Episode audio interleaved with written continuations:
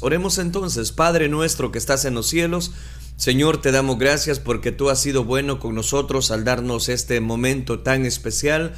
Tú has sido bueno con nosotros al darnos la vida, nos permites llegar casi, casi al cierre de una semana dándote la gloria solo a ti y por supuesto siendo instruidos a través de tu palabra. Permítenos, Dios mío, en este momento encontrar ese camino, ese, es, esa bendición espiritual, porque hay caminos que al hombre le parecen rectos y su fin es camino de muerte. Líbranos de tales caminos, porque sabemos que solo hay un camino, el cual tú has trazado para bendición de nuestra vida. Gracias te damos, bendito Rey. Permítenos seguir desarrollando cada uno de estos temas que tú has puesto en mi corazón para compartir con toda la audiencia y con todas las personas en las redes sociales. Gracias, Cristo Jesús. Amén, Señor y amén. Bien, continuamos desarrollando la serie de hombres comunes y corrientes. En este programa Reflexión estamos hablando de esta serie, hombres comunes y corrientes. Ya hemos hablado de la vida de Pedro, hemos hablado de la vida de Andrés, y ahora estamos desarrollando el tema específicamente de la vida de Jacobo, el tercer del listado que presenta precisamente Jesús a través del llamamiento a cada uno de sus discípulos. Para ello, quiero tomar un pasaje muy importante antes de leer ese pasaje de la escritura, quiero recordarle que el día de ayer estuvimos analizando precisamente un primer tema de hablando acerca de Jacobo, el apóstol de la pasión. Ese es el, el tema principal de este personaje. En cierta oportunidad, eh, eso fue lo que hablamos el día de ayer, déjenme ubicarle en el contexto, el Señor les dijo que tenían que pasar por la ciudad de Samaria y que el tiempo se les hizo corto y tenían que buscar dónde refugiarse, dónde quedarse específicamente. Aquellos habitantes de Samaria no quisieron compartir ningún eh, cuarto con ellos, entonces vienen, vienen los hijos del trueno, como ya expliqué, son los Boanerges. Uno de ellos, entre ellos estaba Jacobo, que es el que nos ocupa, le dijo al Señor, Señor, si quieres, mandamos fuego del cielo para que los consuma. Y veíamos cómo él poseía un carácter impulsivo, una, era una persona que quería corregir a toda coste a aquellas personas que estaban haciendo de alguna manera mal. Y otro de los aspectos que destacamos es que tenía muy bien arraigado esa separación entre judíos y samaritanos, entre personas que eran una mezcla específicamente de paganismo y así veían a los samaritanos. Yo expliqué eso en su debido momento y en un término bíblico. Ahora bien, vamos a hablar siempre acerca de Jacobo, el apóstol de la pasión, pero para ello vamos a hablar específicamente o vamos a citar en el Evangelio de Mateo capítulo número 20, versículo 20 al 24. Note lo que dice la palabra de Dios. Entonces se le acercó la madre de los hijos de Zebedeo, que eran los hijos que estamos hablando, postrándose ante él y pidiéndole algo. Él le dijo, ¿qué quieres? Ella le dijo, ordena que en tu reino se sienten estos dos hijos míos, el uno a tu derecha y el otro a tu izquierda. Entonces Jesús le respondió, mire qué pregunta, ¿no sabéis lo que pedís? ¿Podés pedir el vaso que yo he de beber y ser bautizados con el bautismo con que yo soy bautizado? Y ellos le dijeron, podemos. Él les dijo, a la verdad de mi vaso beberéis y con el bautismo con que yo soy bautizado, seréis bautizados. Pero el sentaros a mi derecha y a mi izquierda no es mío darlo, sino a aquellos para quienes está preparado por mi Padre. Cuando los diez oyeron esto, se enojaron con los dos hermanos. Nuevamente vemos acá el carácter impulsivo. Ahora bien, no solamente de los hijos del trueno, como lo son Jacobo y Juan. Estoy hablando solamente en este momento de Jacobo. Pero también vemos el carácter de su madre, un carácter que también de alguna manera da eh, un impulso. Este pasaje de Mateo capítulo 20 versículos 20 al 24 nos ofrece un vislumbre en cuanto al carácter de Jacobo. Aquí descubrimos que Jacobo no solo era ferviente, apasionado, celoso, insensible, también era ambicioso. Era ambicioso y demasiado confiado.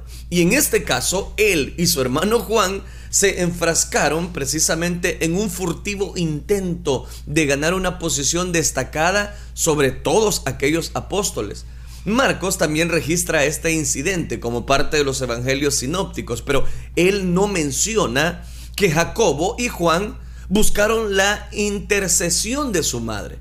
Aunque Mateo dice que ella es quien hace la petición de Jesús, una, comparación con el relato de Marcos parece indicar que fueron sus hijos los que le pidieron que lo hiciera. Porque comparando, y este es el punto, Mateo 27, versículo 56, con Marcos 16.1, poniéndolos en paralelo y comparando ambos pasajes, descubrimos que la madre de Jacobo y Juan se llamaba Salomé. Ella era una de las muchas mujeres las cuales habían seguido a Jesús desde Galilea sirviéndole constantemente, lo que sugiere que ellas eh, estaban dando apoyo financiero y probablemente ayudaban a preparar la comida de Jesús y los discípulos en más de alguna oportunidad. Debido a esa influencia o afluencia más bien económica, resulta interesante de, que la familia, Salomé específicamente, quizá pudo estar acompañado a sus hijos, acompañando a sus hijos por un periodo mucho más largo, viajando con el grupo que seguía a Jesús a todas partes y por supuesto ayudándole en las necesidades de tipo logístico, práctico y por qué no decirlo hasta financiero. Indudablemente, la idea de la sorprendente petición de Salomé eh, se va a relacionar, voy a decirlo, con las mentes de Jacobo y de Juan, debido a la promesa de Jesús que hace en Mateo capítulo 19, versículo número 28. Y aquí lo cito, de cierto os digo, que en la regeneración, cuando el Hijo del Hombre se siente en el trono de su gloria, vosotros que me habéis seguido también, os sentaréis sobre doce tronos para juzgar a las doce tribus de Israel. Inmediatamente después, Jesús siguió esa promesa recordándoles que muchos primeros serán postreros y los postreros primeros. Eso lo narra específicamente el versículo número 30. Pero fue la promesa de los tronos que captó la atención de Jacobo y de Juan. De modo que decidieron pedirle a su madre que solicitara para ellos los tronos más prominentes. Ellos ya pertenecían al círculo íntimo de los tres. Habían sido discípulos por tanto tiempo como cualesquiera otras personas. Probablemente pensaron que habían suficientes razones para que ellos merecieran este honor. De modo que, ¿por qué perder esta oportunidad? ¿Por qué no pedirlo? ¿Por qué no decirle al Señor, Señor, ah, que, que, que, que mis hijos se sienten uno a la derecha y otro a la izquierda? Por su parte, Salomé era evidentemente una participante dispuesta, sin duda. Ella había alentado la ambición de sus hijos, lo que puede ayudar a explicar de dónde venían algunas de las actitudes de ellos. Pero eso es importante. La sutil respuesta de Jesús les recordó que sufrir es el preludio de la gloria. ¿Podéis beber? les dijo él en esa pregunta. ¿Podéis beber del vaso que yo he de beber y ser bautizados con el bautismo que yo soy bautizado?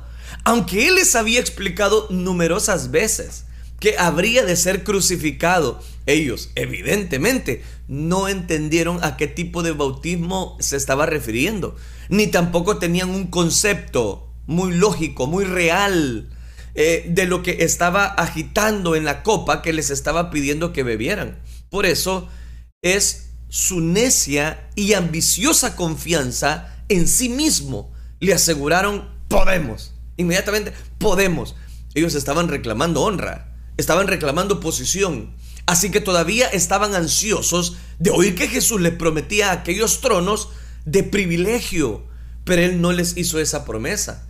En cambio, Él les aseguró que habrían de beber su copa y ser bautizados con el mismo bautisto, bautismo perdón, que estaba a punto de experimentar.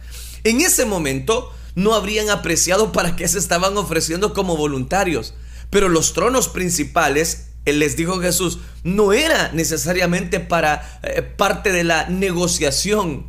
el sentaros a mi derecha, el sentaros a mi izquierda, no es mío darlo, sino a aquellos para quienes está preparado por mi Padre Celestial. Y aquí cito Mateo capítulo 20, versículo 23. Ahora veamos este detalle. Su ambición suscitó problemas entre los apóstoles. Y antes de, de glosar o explicar este detalle, ¿cuántas veces nosotros, como hijos de Dios, hemos actuado impulsivamente? ¿Cuántas veces como hijos de Dios nosotros le hemos pedido algo al Señor? No que el Señor no lo puede dar, sino que usted y yo no lo necesitamos. ¿Cuántas veces nosotros no hemos dedicado una oración, por qué no decirlo un poco más fuerte, hasta un ayuno, pidiéndole algo que el Señor no lo va a dar, pidiendo algo que usted y yo sabemos que no lo necesitamos? Así estaban exactamente los hijos del trueno. Su ambición no solamente le causó problemas de desilusión, porque ellos rápidamente contestaron, sí, podemos. Finalmente, esa ambición suscitó problemas entre los apóstoles, porque los otros diez escucharon sobre esto y se molestaron y empezaron a discutir quiénes merecían los tronos de mayor privilegio. El asunto de quiénes merecían los mejores tronos se convirtió en un debate tan grande entre ellos que lo llevaron a la mesa en que se comieron la última cena, según lo declara Lucas capítulo 22 versículo 24. Jacobo quería una corona de gloria, Jesús le dio una corona de sufrimiento. Quería poder y Jesús le dio la función de servir. Quería un lugar de prominencia y Jesús le dio una tumba de mártir, porque fue el primer mártir que murió de este listado de los apóstoles. Quería gobernar y Jesús le dio una espada, no para empuñarla, sino para que fuera el instrumento de su propia ejecución. 14 años después de esto, Jacobo sería el primero de los doce que sería muerto precisamente por esa fe. El final de la historia de Jacobo desde una perspectiva terrenal se registra en el libro de los Hechos capítulo 12 versículo número 1 al 3, donde se nos dice literalmente esa copa de sufrimiento a la cual Dios estaba haciendo referencia en estos evangelios. Dice Hechos capítulo 12. En aquel mismo tiempo el rey Herodes echó mano a algunos de la iglesia para maltratarles y mató a espada a Jacobo, hermano de Juan. Y viendo que esto había agradado a los judíos, procedió también a prender a Pedro.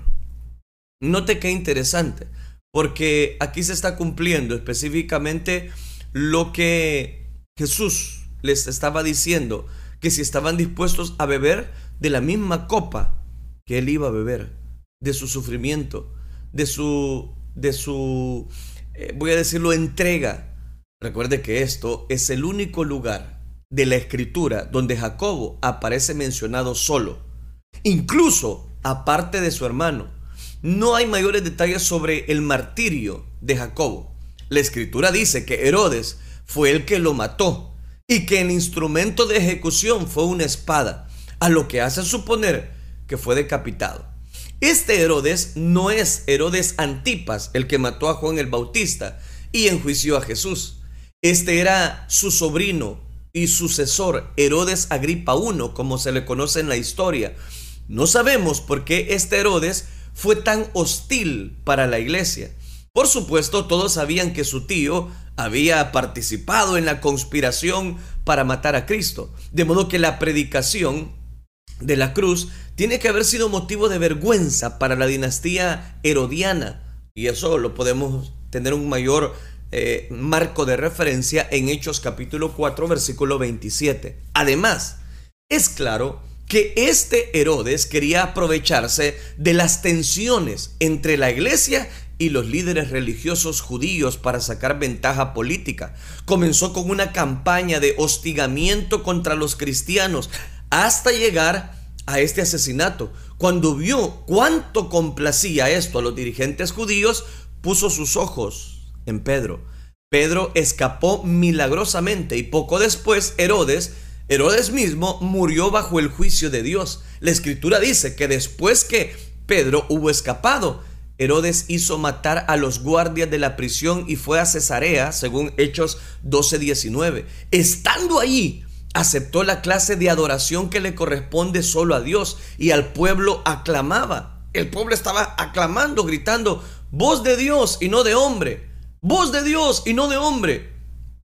Y, al, y en ese momento, al momento, un ángel del Señor le hirió por cuanto no dio la gloria a Dios y expiró comido de gusanos. Aquí estoy citando Hechos capítulo 12, versículos 22 y 23. De esta manera, la amenaza contra la iglesia, auspiciada por este Herodes con su campaña de hostigamiento y muerte, llegó a su fin. Es que Dios tiene un límite. Y Dios deja que las personas anden, avancen y hagan lo que quieran. Pero Dios pone un fin, un notable fin. Pero es notable que Jacobo fuera el primero de los apóstoles en ser asesinado. Jacobo, por cierto, es el único apóstol cuya muerte ha quedado registrada en la escritura. Claramente, Jacobo era todavía un hombre de pasión. Su pasión, ahora bajo el control del Espíritu Santo, había sido tan determinante en la propagación de la verdad que provocó la ira de Herodes. Obviamente Jacobo estuvo donde siempre, eh, eh, donde siempre esperó él de alguna manera estar y donde Cristo lo había entrenado para que estuviera. En la línea de vanguardia, mientras el Evangelio avanzaba y la iglesia crecía, Jacobo estaba ahí. Ese hijo del trueno había sido adiestrado por Cristo había sido capacitado por el Espíritu Santo, había sido moldeado por todos aquellos medios para que llegara a ser un hombre cuyo celo, cuya ambición fueran instrumentos útiles en las manos de Dios para la expansión del reino.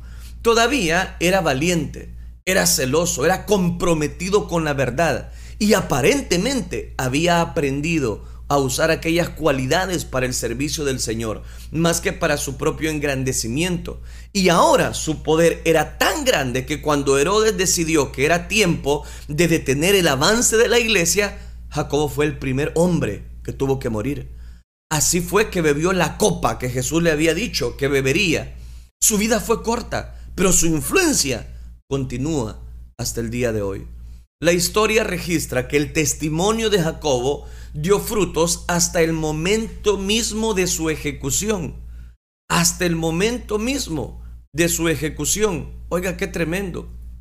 Digo tremendo porque en ese momento es donde específicamente encontramos la pasión de este personaje, la pasión de este hombre.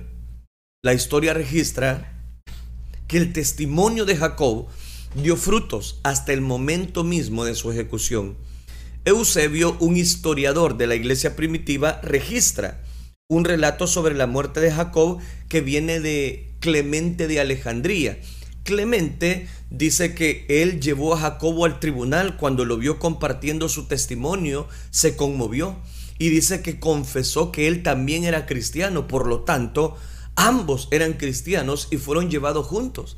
Y en el camino le pidió a Jacobo que lo perdonara. Oiga esto. Y Jacobo, Después de pensar un momento le dijo, la paz sea contigo, y le dio un beso. Y ambos fueron decapitados al mismo tiempo. Así, al final de su vida, Jacob demostró haber aprendido a ser más como Andrés, trayendo personas a Cristo, en lugar de querer ejecutar juicio contra las personas.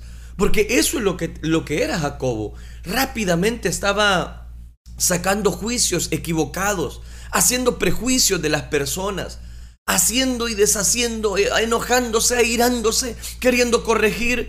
Por eso es que el Señor les puso los boanerges, los hijos del trueno. Jacobo es el prototipo del apasionado, el celoso líder que está en el, al frente, que es dinámico, que es fuerte, que es ambicioso, pero que finalmente sus pasiones fueron templadas por la sensibilidad, la gracia de nuestro Dios. En alguna parte a lo largo de su vida había aprendido a controlar su enojo, había aprendido a, controlar, a controlar su ira, a refrenar su lengua, a reorientar su celo, a eliminar su red de venganza y a olvidarse completamente de su ambición egoísta. ¿Cuántas veces nosotros hemos dejado aflorar ese tipo de costumbres en nuestro corazón. ¿Cuántas veces dejamos que aquellos sentimientos negativos estén floreciendo en nuestra vida? Cuando Dios ya hizo una obra en nuestro corazón. Como dice, como dice Pablo, de modo que si alguno está en Cristo, nueva criatura es. Las cosas viejas pasaron, de aquí en adelante Dios hace cosas nuevas. Tremendo es saber de que las personas no se dejan moldear por un Espíritu Santo. Qué terrible es saber que las personas siguen teniendo impulsos, siguen teniendo momentos acalorados, siguen despedazándose entre sí. Hace años salió publicado una noticia en los principales periódicos de nuestro país de un hombre que andaba por las calles vendiendo eh, eh, esos eh, CDs, películas, y ahí, andaba gritando, ¿verdad? la música, andaba gritando películas, etcétera, etcétera. Pero en esa oportunidad andaba caminando por esos lugares, específicamente en nuestro país, en, en, Santa Tecla, y llegó a una colonia como un poquito privada, un pasaje como que era algo privado. Pero dice que él vio que estaba abierto, pues entró y empezó a gritar CDs, películas, y ahí estaba. Cuando de pronto por la calle empezó a escuchar un perro que venía corriendo con todo y empezó a ladrarle. A tal punto que aquel personaje salió corriendo. El perro, pues con mucha astucia, logró alcanzarlo y dice que casi eh, en ese momento le agarró el pantalón y casi lo muerde. Aquel para poder eh, salir, eh, escapar de aquella fiera, resulta que le pegó una patada. Y cuando le pegó una patada, venía específicamente el dueño de aquel perro. Y dice que inmediatamente cuando oyó que su perro salió llorando de aquella patada, que el hombre le había dado por defenderse, dice que inmediatamente sacó su pistola y empezó a descargarla frente a aquel vendedor. Esta historia nos ilustra, muy bien, nos ilustra muy bien el impulso de enojo que muchas veces las personas tienen. Están dispuestos hasta matar al ser humano y cuidar a su perrito y cuidar a aquellas, aquellas personas. No estoy desmeritando los animales, pero lo que quiero destacar es de que un momento de enojo puede llevarnos a una frustración de toda la vida ¿Qué pasó? Cuenta la noticia que ese, ese personaje inmediatamente lo llevaron a la cárcel y fue prisionero y está en una cárcel. ¿Por qué? Por un momento de enojo, por un momento de impulso, por un momento en el cual él no logró controlar su ira, su pasión descontrolada, su momento. Cada uno de nosotros debemos aprender que Dios es el que tiene control de todas las cosas. Y Él también puede controlar nuestra vida, nuestros impulsos materiales, nuestras, nuestro celo, voy a decir, por aquellas cosas que de alguna manera sabemos que Dios le desagradan. Él nos ayuda a refrenar nuestra lengua, nos ayuda a reorientar nuestro celo, a eliminar su red de aquella venganza que estamos en nuestro corazón Quizás hubieron personas que te dañaron. Quizás hubieron personas que tomaron venganza contra tu familia, contra tu vida misma. Y esa afrenta tú no la has podido olvidar. Llegó el momento que tienes que olvidar todas esas raíces de amargura. Tienes que quitar todos aquellos elementos que a Dios le desagradan. Olvidarse completamente de aquella ambición egoísta. Y el Señor, así como transformó la vida de Jacobo uno de los hijos del trueno, también puede cambiar nuestra vida. Jacobo llegó a ser una de las personas que al final sí bebió de la copa que Jesús le dijo que iba a beber. Tales lecciones son a veces difíciles de aprender para un hombre con las pasiones que Jacobo ha presentado y que nosotros mismos hemos, eh, eh, hemos descubierto a la luz de la palabra. Pero si yo tuviera que elegir, por un lado, entre un hombre de entusiasmo ardiente, llameante, apasionado, con un potencial para fallar, y por el otro lado, a un frío, contemporizador. Me quedaría con el hombre con pasión.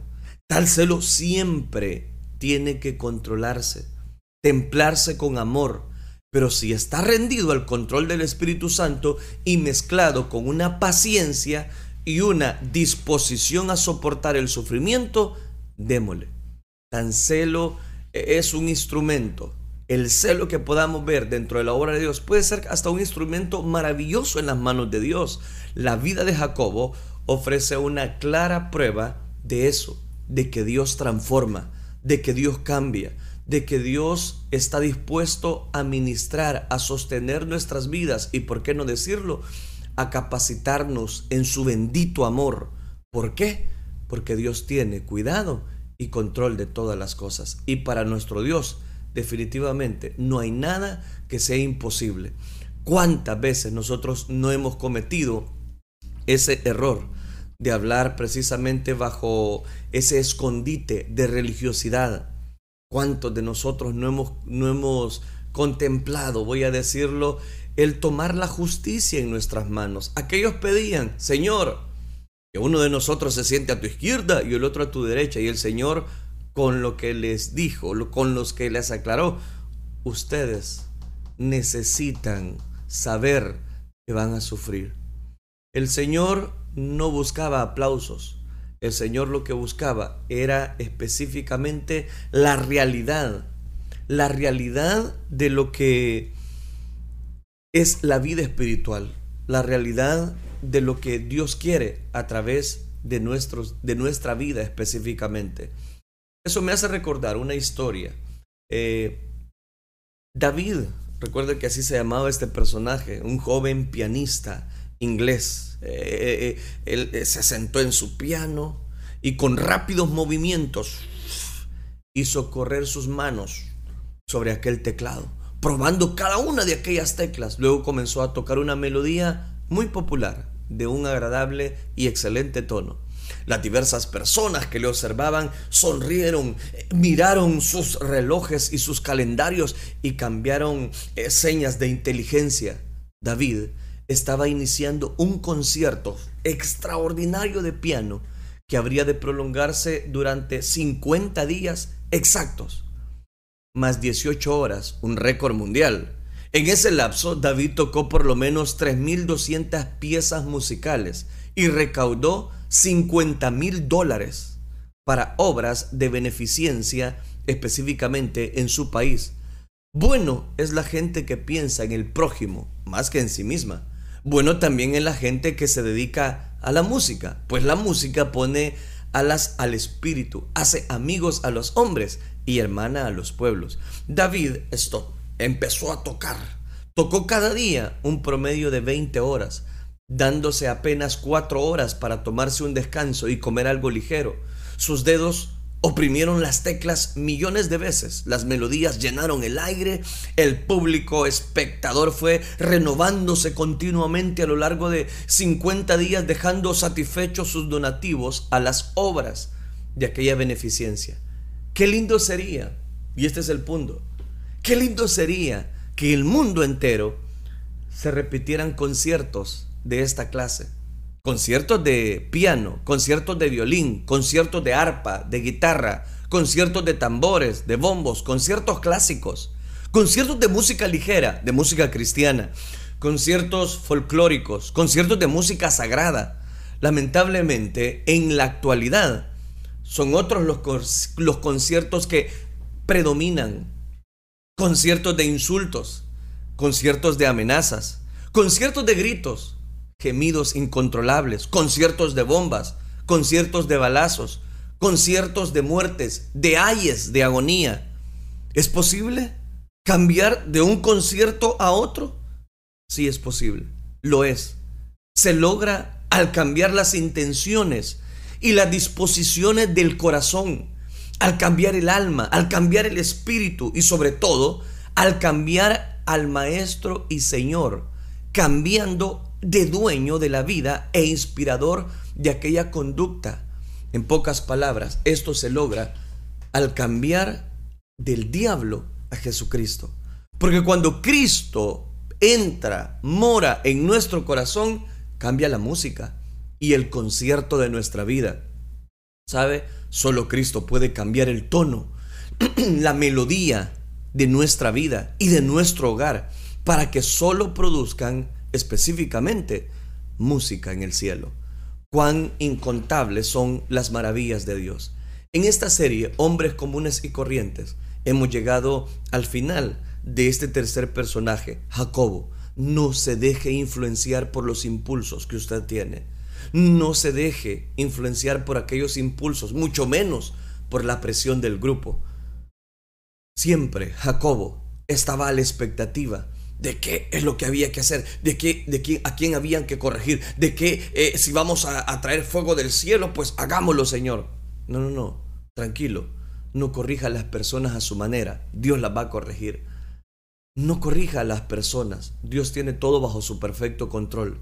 Y si usted es una persona de carácter impulsivo, yo le invito, le animo en el amor de Cristo Jesús, ponga su vida en las manos de Dios. Ponga sus pensamientos, su trabajo en las manos de Dios. De pronto alguien le hace una observación en el trabajo, por ejemplo, y usted dice, no, a mí que no me digan nada, esto así es y punto. Hombre, no sea así. Deje que las personas nos ayuden a poder corregir aquellos aspectos, ¿por qué no decirlo? Que a Dios le desagrada. Y si de pronto tenemos que el Espíritu Santo que nos está diciendo a nosotros, mira hijo, no hagas esto, ¿Cuánto más? ¿Por qué no obedecer la voz del Espíritu Santo? Fíjese que con ese tipo de carácter ambivalentes, Dios los había elegido. ¿Por qué? Porque lo vil del mundo escogió Dios para avergonzar a lo fuerte. Dios no eligió prototipos terminados. Dios iba a capacitarlos a ellos. Tú no eres un modelo terminado. Tú estás siendo mentoreado, discipulado, capacitado por el Espíritu Santo. Déjate dominar por el Espíritu Santo y tú verás cómo Dios va a empezar a cuidar de tu vida, a ministrar tu corazón y sobre todas las cosas, a darte cobijo en los momentos más difíciles que tú puedas estar atravesando. He aquí la voluntad de Dios, buena, agradable y perfecta para nuestra vida. Oremos al Señor, oremos. Padre nuestro que estás en los cielos, Señor, gracias te damos por enriquecer nuestras vidas. Gracias te damos por tomar control de nuestro corazón. Gracias porque tú has sido bueno con nosotros al darnos este momento tan especial. Gracias por la vida de este discípulo, Jacobo, el apóstol de la pasión, donde aprendemos a poder controlar, Señor, nuestros impulsos, a poder controlar ese celo santo que decimos tener. Ayúdanos, Padre Celestial, a cuidar de nuestra vida, a vigilar nuestro corazón, a estar siempre atentos a tu dulce voz, porque tú eres el dador de la vida, porque tú eres el autor y consumador de nuestra fe, porque para ti, Señor, no hay nada que sea imposible. Moldea, Señor, los diferentes temperamentos que las personas puedan estar teniendo. Suplicamos que tu Espíritu Santo sea el que les guíe, que tu Espíritu Santo sea el que les fortalezca, que tu Espíritu Santo es que le llene de una pasión, Padre, la cual tanto estamos necesitando. No a nosotros, oh Jehová, no a nosotros, sino a tu santo nombre sea dada toda la gloria. Gracias por este momento que tú nos has concedido, poder disfrutar, Señor, de este tema. Gracias por cada una de las personas que en este momento no solamente han escuchado tu palabra, sino que están sensibilizando su corazón. Ruego que tú les auxilies, aquel que necesita venir nuevamente a tu redil, donde tú los esperas con los brazos abiertos. Ayúdales, Padre, a poder comunicarse con nosotros para que juntos podamos hacer una oración por ellos. Te lo suplicamos, Rey. Toca corazones, toca vidas, transforma, Señor. Y que este programa siga llevando bendición a cada uno de los rincones de nuestro país y al mundo entero a través de las redes sociales, a través del Internet. Gracias bendito Rey. Declaramos tu provisión, declaramos tu pronto auxilio ante cualquiera de nuestras tribulaciones. Padre Celestial, suplicamos, ayúdanos a cuidar de nuestro carácter, ayúdanos sobre todas las cosas y nos dejamos moldear por tu presencia. Gracias Cristo Jesús. Amén Señor y amén.